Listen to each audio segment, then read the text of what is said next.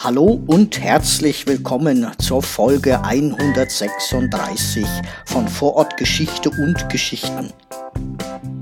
Mein Name ist Maurizio Giorgi. Ich bin stellvertretender Museumsleiter im Bezirksmuseum des 15. Wiener Gemeindebezirks. Und der heißt Rudolfsheim 5 Haus.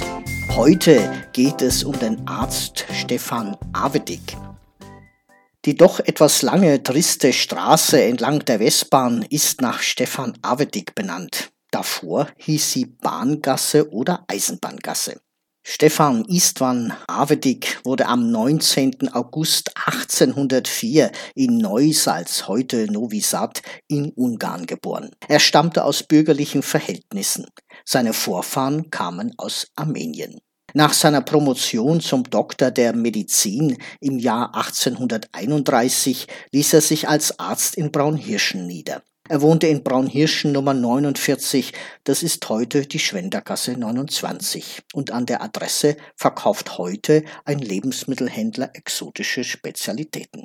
Stefan Avedig war viele Jahre Gemeinderat von Braunhirschen. In der Zeit zwischen 1860 und 1874 übersiedelte er nach Fünfhaus. Die Zeitungen von damals schrieben, dass er sehr gutherzig gewesen sein soll und sich vor allem für die ärmere Bevölkerung eingesetzt hat. Die konnte sich oft eine medizinische Behandlung finanziell nicht leisten, deshalb behandelte er sie gratis.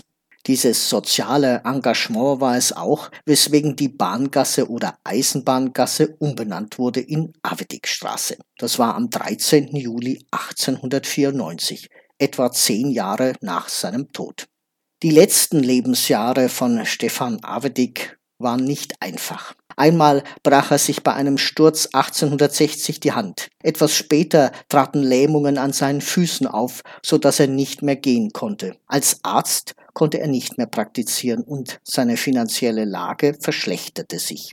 1881 stand er vor der Delogierung. Gestorben ist Stefan Avedig mit 80 Jahren in Fünfhaus am 29. März 1884 an Altersschwäche.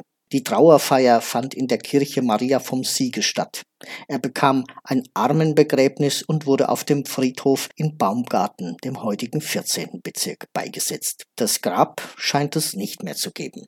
Wie es mit der Familie Avedig weiterging, erfahrt ihr im Blogartikel, den ich euch in der Beschreibung verlinke. Die Nachkommen leben heute noch. Wenn du Fragen hast oder uns Feedback geben willst, kannst du das hier auf Spotify vor Podcasters machen, gern auch mit einer Sprachnachricht oder uns schreiben. Und zwar an presse.bm15.at. 15 als Zahl. Nächste Woche ist wieder Brigitte dran. Bis zum nächsten Mal, euer Maurizio.